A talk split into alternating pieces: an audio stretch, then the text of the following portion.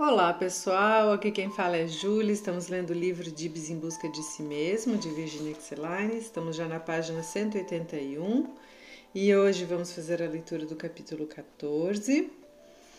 Esses capítulos finais são um pouquinho mais longos, mas eu não vou interrompê-los, então se você estiver ouvindo aí de uma vez só, pausa, dá uma descansada, porque às vezes realmente o pensamento pode ir longe, né?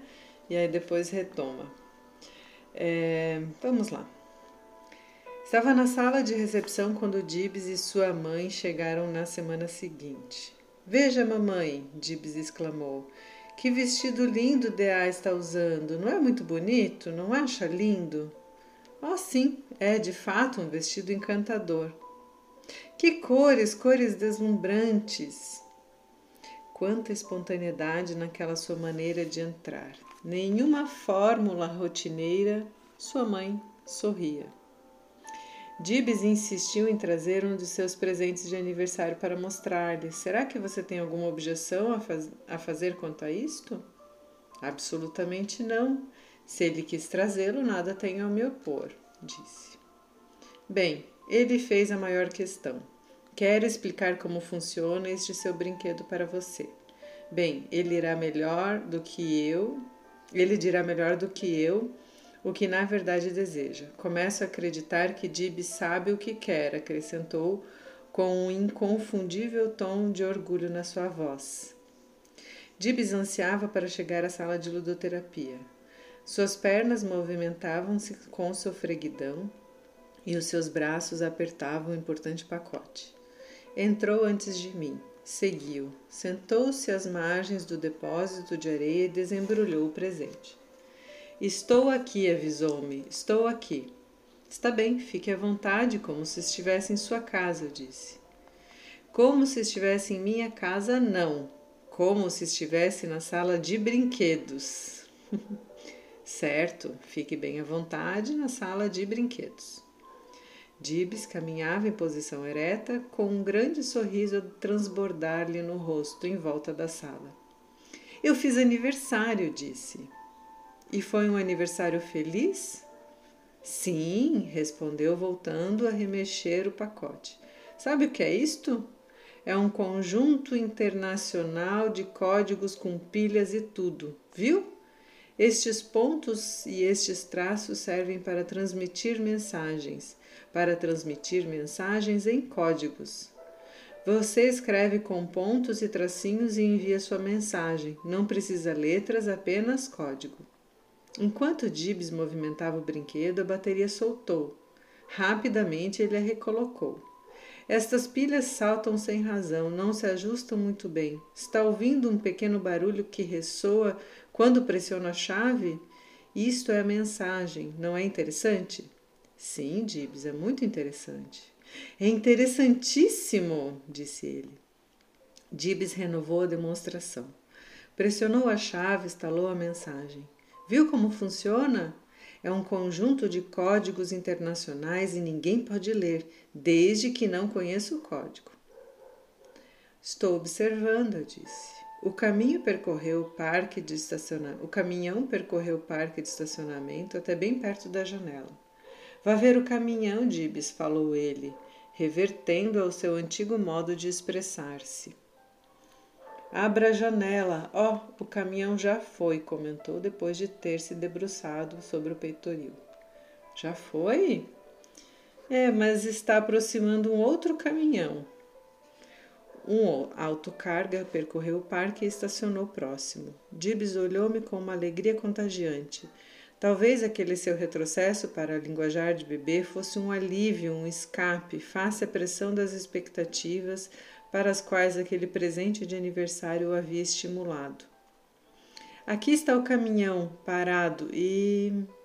Agora movimenta-se de novo. Vem em marcha ré, enfim estaciona.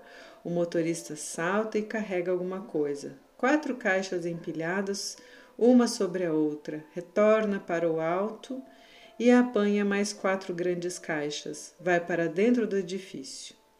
Dibs inclinou-se no peitoril da janela e observou o autocarga em seus detalhes.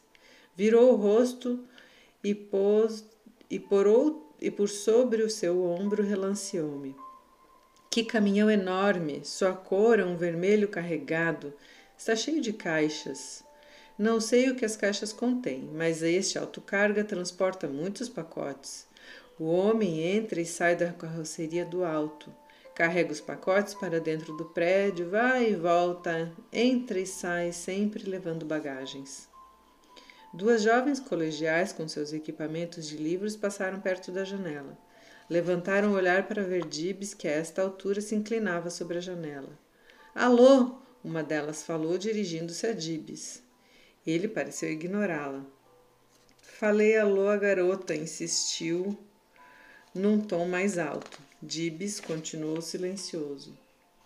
Você não pode responder o meu alô? perguntou-lhe. Você não sabe falar? Que há de errado com você? Será que o gato comeu a sua língua?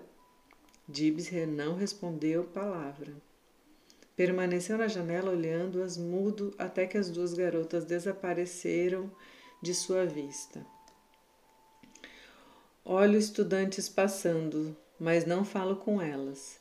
E aqui está caminhando uma senhora. Também não converso com ela. Não digo nenhuma palavra para qualquer dessas pessoas. Bem, mas o caminhão já vai. Até logo, caminhão e o autocarga deslizou pelo estacionamento, acompanhado do barulho ressoante de seu motor em movimento. Você não pode responder ao meu alô? Você não sabe falar? Dibs repetiu, imitindo a voz da garota. Fechou a janela com uma forte batida e virou-se, fitando-me com os olhos em chamas de cólera. Não quero dizer alô. Não irei falar com elas. Não conversarei, vociferou. Bem, você pode olhá-las e ouvi-las. Entretanto, suas perguntas feriram os seus sentimentos e você não quer conversar com elas. É justamente isto, concordou. As duas pessoas são assim e não gosto de falar-lhes, mas converso com o caminhão. Digo-lhes até logo. O caminhão não pode dizer nada que possa magoá-lo, não é verdade, Dibes? O caminhão é simpático, acrescentou. Encaminhou-se para o depósito de areia e à sua borda sentou-se. Revolveu a areia com seus dedinhos. Reencontrou o soldado de chumbo e segurou-o firmemente por um longo tempo, fitando-o. Voltou-se em seguida para a areia, cavou com suas mãos um buraco e enterrou-o sob uma colina. No pico do monte de areia colocou um caminhãozinho. Sem nenhuma palavra, elaborou uma forma de declaração dramática dos seus sentimentos íntimos. Que riqueza de simbolismo nessa representação!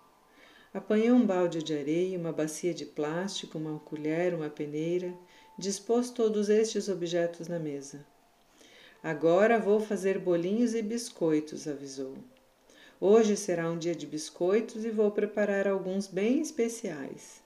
Descansarei minha cabeça das preocupações, afirmou, medindo e misturando a farinha na tigela. Colocarei trigo, açúcar e manteiga. Vou peneirar toda a farinha. Peneirá-la três vezes, deste modo, dibs ela irá ficar mais leve e os biscoitos ficarão mais saborosos. Acrescentarei gordura. A manteiga é, algumas vezes, chamada de gordura. Bem, há várias outras coisas também chamadas de gordura, como banha, margarina e óleos vegetais, explicou, absorvido na sua função assumida naquela brincadeira. Continuou acrescentando líquido que significava ali o leite, conforme explicara. Você observou que acendi já há algum tempo o forno para que ele possa estar pré-aquecido para receber a massa pronta? Pré-aquecido significa torná-lo quente antes do tempo, então posso apanhar os cortadores de biscoito. Há uma grande variedade de formas. Estes têm o formato de coelho, estes aqui de estrela, estes outros de pequenas abóboras. Você tem uma forma preferida? Se tem, avise para mim ou simplesmente coloque do meu lado direito. Queria saber se você está compreendendo o que estou falando. Você entende sobre cortadores de biscoitos? Gostaria que desse a forma de coelhinhos aos biscoitos? Agora vou espichar a massa com este rolo e então poderei cortar com a forma que você escolher.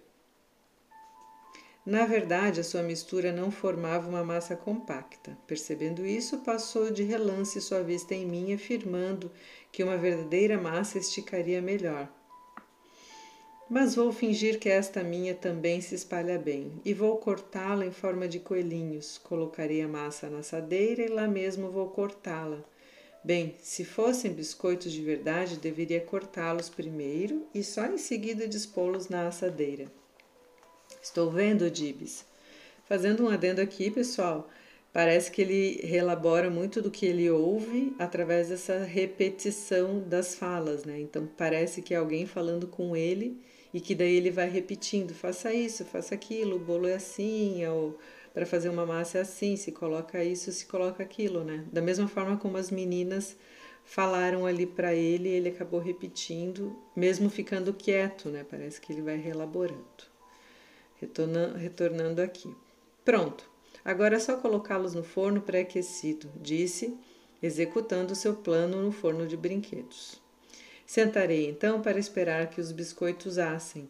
Dib sentou-se na moldura do depósito de areia e retirou os cadarços de suas botas. Tirou-as e então engatinhou na areia cantando. Ó oh, biscoitos assem, enquanto sentado aqui estou eu. Ó oh, biscoitos assem, enquanto os meus sapatos tiro eu. Enquanto derramo areia nos meus pés, enquanto conto os dedos. Um, dois, três, quatro, cinco. Cinco dedos em um pé. Ó, oh, o que vem depois de um? O que disse a você? Pense, pense, pense. Farei tudo de novo. Olhe-me e ouça-me. Um, dois, três, quatro, cinco. E que foi que disse? Você é quem diz agora. Um, um, um. O que foi que lhe ensinei? Ouça de novo. Um, dois, três, quatro. Um, um, um. Ouça-me com atenção. Você, criança idiota, um, dois, dois, dois. Agora diga de novo: um, dois, três, quatro, cinco. Certo, certo, certo. Um biscoito quentinho para você. Dibs gargalhada, dava gargalhadas. Bem, cinco dedos em um pé e cinco mais no outro pé fazem dez dedos nos dois pés. Você poderia aprender isto? Ou você bem sabe que apenas não me quer ou você bem sabe e apenas não me quer responder? Algumas vezes você sabe a resposta, mas simplesmente não deseja falar. É desta maneira que ocorre? perguntei. Não sei quando conheço ou não a resposta, respondeu Dibs, verbalizando a confusão que frequentemente o ameaçava. Deitou-se na areia e torceu de tal maneira o seu corpo até tocar o seu pé nos lábios. Viu o que posso fazer? perguntou, exibindo-se. Sou capaz de arquear-me o dobro do que fiz agora e ninguém me ensinou a fazê-lo. Rolou na areia, ergueu-se, pulou e deixou-se cair novamente. Em seguida correu para a mesa, onde apanhou a mamadeira e retornou para a areia. Então, ali deitado, mamou como um bebê bem pequenino, com os olhinhos fechados, com o corpo inerte. Quando eu era bebê, começou a falar, mas tornou-se logo silencioso. Esperei que continuasse, mas em vão. Arrisquei a pergunta. Quando você era bebê, não foi o que você falou e então? Quando era bebê, repetiu. De súbito sentou-se sacudindo a cabeça à medida que repetia um enfático não. Retirou-se rapidamente do depósito de areia. Eu não sou bebê, nunca fui um bebê. Você, de fato, não é bebê agora e não quer pensar que você tenha sido? Dibs não respondeu. Atravessou a sala em direção ao cavalete. Há onze cores diferentes de tintas no cavalete, exclamou. Cores diferentes, feitas a partir de ingredientes diversos. Sabe quais são eles? Quais são as cores básicas? Claro, respondeu categoricamente, andando sem repouso em volta da sala. Se você vai permanecer fora da areia, será que não seria melhor calçar as meias e os sapatos? perguntei. É verdade, meus pés estão frios. O piso está gelado hoje, confirmou. Dibs calçou suas meias e entregou-me os sapatos com as fieiras. Se precisar de sua ajuda, vou ajudar você ajudar-me-á, insinuou. Entretanto, se não necessitar de fato, mas apenas desejá-la, você também irá atender-me? É esta uma maneira de fazer um pedido? perguntei. Sim, respondeu Dib, sacudindo a cabeça. Realizei o seu desejo e enfiei os seus sapatos. Muito obrigada, falou, recebendo-os. Foi um prazer, Dibs, eu respondi. Você sentou, sentiu prazer em me satisfazer, exclamou eufórico, sacudindo os braços para cima e para baixo num movimento que sugeria um condor a preparar-se para um desafiante voo. Oh, Dibs feliz, vamos, prossiga, Dibs, vá para a água, para a pia. Em instantes, Dibs amarrou o sapato com um laço e aos saltos alcançou a pia. Abriu as portas dos armários, colocando, colocados sobre, sob e sobre ela. Escancarou a torneira, deixando que a água corresse com seu ímpeto máximo. Apanhou a mamadeira, esvaziou-a e encheu-a de novo. A água espirrou fartamente pelas circunvizinhanças. Dibs ligou então o bebedouro, mas vedou com o dedinho parcialmente a saída da água, dirigindo um jorro ao centro da sala. Fiz uma fonte d'água, gritou. Suspendeu as mangas de sua camisa, encheu a mamadeira e tentou aderir o bico ao bocal, mas molhado e escorregadio como estava, as tentativas foram frustradas. D.A. poderá fazer isso para você, Dibs, disse ele. D.A. colocava facilmente isto, não é? Você quer que fixe o bico no recipiente? Sim, queria, respondeu. Sei que faria bem esta tarefa, que para mim é tão difícil. Dibs entregou-me ambas as peças que ajustei para ele, devolvendo-lhe. Seus olhos penetrantes fitaram-me enquanto ele sugava a água.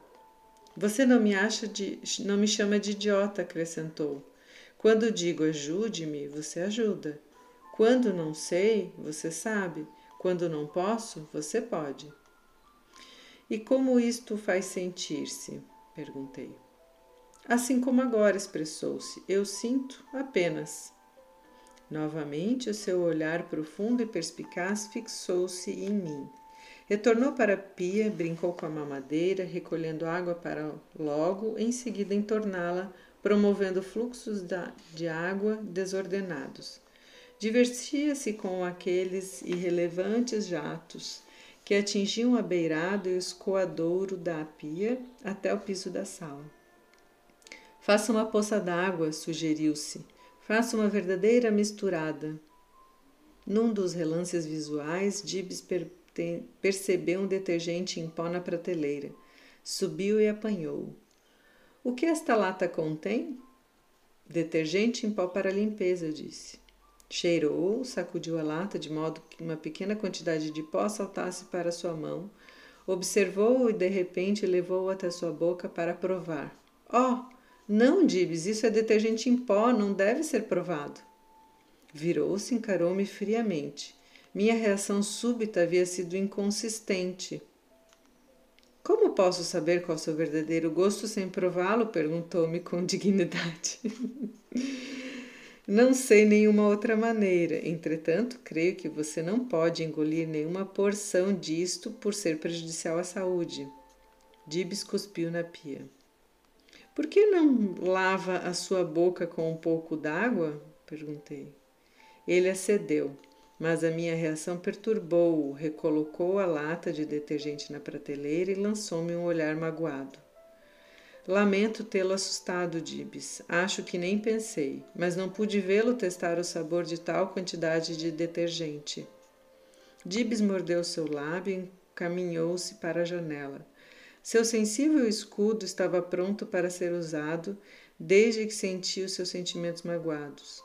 Finalmente voltou para a pia, encheu a jarra d'água e derramou-a na pia. Colocou as mamadeiras boiando na pia e fez as mamadeiras estalarem ao encontro uma das outras. A água corria com força total. Dibs gargalhava enquanto movimentava os frascos. Deixou cair um dos vidros de sua mão, que bateu na pia. Podem quebrar e cortar, gritou. Você está com medo que me fira? Penso que você sabe cuidar-se bem neste caso, respondi, aproveitando a recente lição anterior. Só lembrando aqui, pessoal, que naquela época as mamadeiras eram feitas de vidro, né? Por isso que então ele estava brincando com as mamadeiras, não existiam ainda de plástico. Dibs removeu as mamadeiras de vidro da água e nela arremessou os pratos plásticos. Mergulhem e aprendam a boiar nas bordas, exclamou. Copinhos, molheiras, pratos e pires, venham todos divertir-se com a água. Venham atirar-se. Lançou uma boa porção d'água na sala. Sobre a superfície já molhada da sala, tirou um copo cheio de líquido. Recue, recue, ordenou-me. Cuidado com seu vestido, afaste-se mais para trás o máximo que puder. Atenda ao aviso ou ficará molhada. Recuei até um canto protegido. A chuva intermitente de água com objetos continuou. Nunca fiz uma bagunça tão maravilhosa quanto esta em toda a minha vida, confessou. A pia foi se enchendo e o nível d'água cada vez mais se aproximava do transbordamento. Veja só a água! exclamou. Daqui a pouco teremos uma cascata, será uma queda d'água. Junto, Dibs apreciava o espetáculo e previa o curso dos acontecimentos. Pulava, levantando e baixando as mãos. Mergulhou os bracinhos na água e em seguida levou-os, fazendo com que respingos tocassem a sua face. Oh, água molhada, tão fria e tão rápida! Saudou, inclinando o rosto até que tocasse a sua superfície, a qual, emergindo, começara a extravasar. Deixarei que derrame um pouco, avisou, fechando logo a torneira vigorosamente. Dibs movimentou em círculos todas as peças plásticas do serviço de chá e jantar. Recolheu pequenas facas, garfos e colherinhas de plástico. Estas coisinhas poderiam ir para o esgoto, afirmou, despejando-as fora. Este orifício é bastante grande para retê-los, observou, puxando a tampa. A água começou a borbulhar enquanto descia pelo esgoto. Dibs ligou a torneira de água quente. Esta água é quente demais, Dibs, avisei-lhe. Use água fria. Dibs arrumou os garfos, contando-os. Com rapidez, voltou a ligar a torneira quente e pôs o seu dedo embaixo apenas por poucos segundos. Puxa, como está quente, confessou, tirando às pressas o dedinho. Você queria verificar por você mesmo? Agora você está com certeza, Dibs? Sim, Dibs concordou. Quente demais. Apanhou então a mamadeira que estava sobre a mesa, colocou a chupeta em sua boca e sugou-a. Sentou-se na cadeirinha ao lado da mesa, desanimado e chupando a sua água. Não sou muito grande, conversava. Não é? perguntei. Tenho apenas seis anos. Mas é justamente agora que você não se sente muito grande? Disse. É, confirmou, continuando a beber a água em sua mamadeira, olhando-me sempre. Finalmente deixou de mamar, colocando o frasco ao seu lado. Dea mora em um grande edifício coberto de ladrilhos. A sua sala é a número 17. Ela pertence a uma instituição. A sala 17 é sua e é minha também. Esta sala pertence a nós dois, não é isto? É, respondeu sacudindo a cabeça. Como é lindo este lugar! O seu escritório também. Vamos até lá? Levarei o meu aparelho de mensagens comigo. Assim o fizemos. Dib sentou-se na cadeira junto à minha carteira.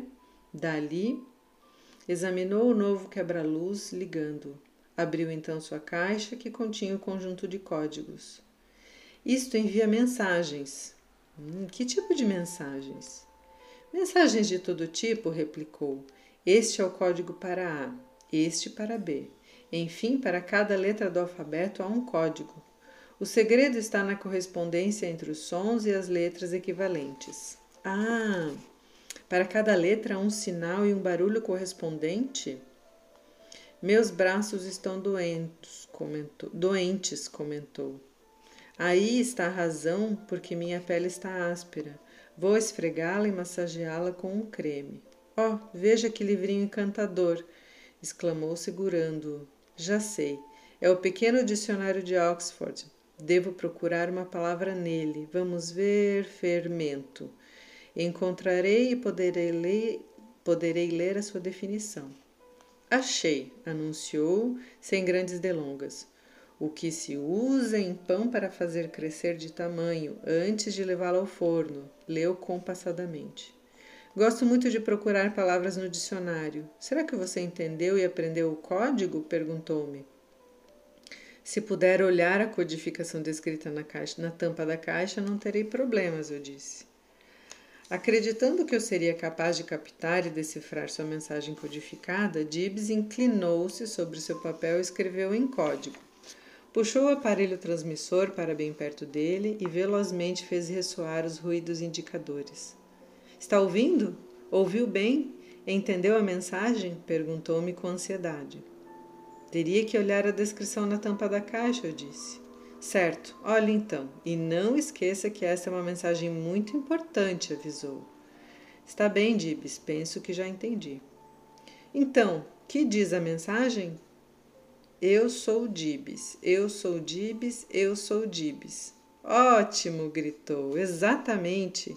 Agora veja esta outra, exclamou, disparando os acionadores dos significativos estalos telegráficos. Eu gosto de Dibs, você gosta de Dibs, ambos gostamos de Dibs, falei decodificando-os. Perfeito! exclamou vitorioso. Nós podemos trabalhar juntos. Agora você escreverá qualquer coisa que eu transmitirei. Quantos anos você tem? escrevi. Tenho seis anos, escreveu como resposta. Há pouco tempo festejei o meu aniversário. Gosto de mim. Você gosta de mim. Guardaremos essas mensagens. Dobrou o papel no qual havíamos escrito nossas frases codificadas e guardou-o no fichário de acordo com o índice. Inseriu-o logo em seguida ao cartão com seu nome. Todas as fichas que seguem a letra A pertencem a você, e todas as que seguem meu cartão pertencem a mim. Vou tirar todos os outros cartões daqui, um para você, outro para mim, e somente nossas fichas ficarão juntas ficarão nesta caixa, de mais ninguém. Você quer conservar arquivados somente dados referentes a você e a mim neste fichário? Exato, somente nosso material e de mais ninguém, disse, confirmando sua decisão. Voltou a deter sua atenção no seu telégrafo em miniatura, fechou cuidadosamente o conjunto. Este é um aparelho interessante. Presente de aniversário. Quem me deu foi mamãe. O de papai foi um laboratório de química. Dorothy presenteou-me com um livro. E vovó enviou-me um, um enorme e encantador peão que tem música. Remeteu-o pelo correio e ainda alguns caramelos especiais com geleia e uma caixa de balões. Recordava-se entre gargalhadas. Não esqueci o ursinho que ela me deu do ano passado. Ainda hoje ele é meu animalzinho de estimação. Como você gosta do seu ursinho? Bem, mas ao que parece você vibrou com todos os seus presentes de aniversário. É verdade. Gostei do seu cartão de aniversário também. Puxa, que aniversário maravilhoso tive este ano. Fico contente em saber, eu disse. Está quase no fim da hora, não é verdade? perguntou, virando o relógio em sua direção. É sim. Bem, ainda temos três minutos, observou, entrelaçando os dedos sobre a mesa e examinando o movimento do relógio. Como você se sente? perguntei. Sou tão feliz. Quando o tempo se esgotou, Dibs apanhou seu presente e rumou para a porta. Até mais, D.A., despediu-se. Até mais, Dibs. Você pode ficar aí mesmo, voltarei na próxima semana. Até lá. E assim finaliza este capítulo, que eu achei muito interessante, mas gostei principalmente da parte onde ele vai experimentar o sabão, né? E ela, por reflexo, naquela hora, claro, não, não, não é mais psicóloga, né? Mas uma pessoa que age no, por reflexo. E aí proíbe ele, então, de experimentar, pensando no, no, no bem-estar da saúde dele, né? E aí ele se assusta porque é um movimento que é feito para ele na vida, né? De proibição, de, de interdição. E aí ele se fecha um pouquinho novamente para depois se abrir e se sentir mais seguro, né? Ver Dibs desabrochar é realmente deixar ele acompanhar essa saída dele do casulo, né? Muito lindo este capítulo, espero que vocês tenham gostado também. Uma linda semana a todos e até o próximo áudio.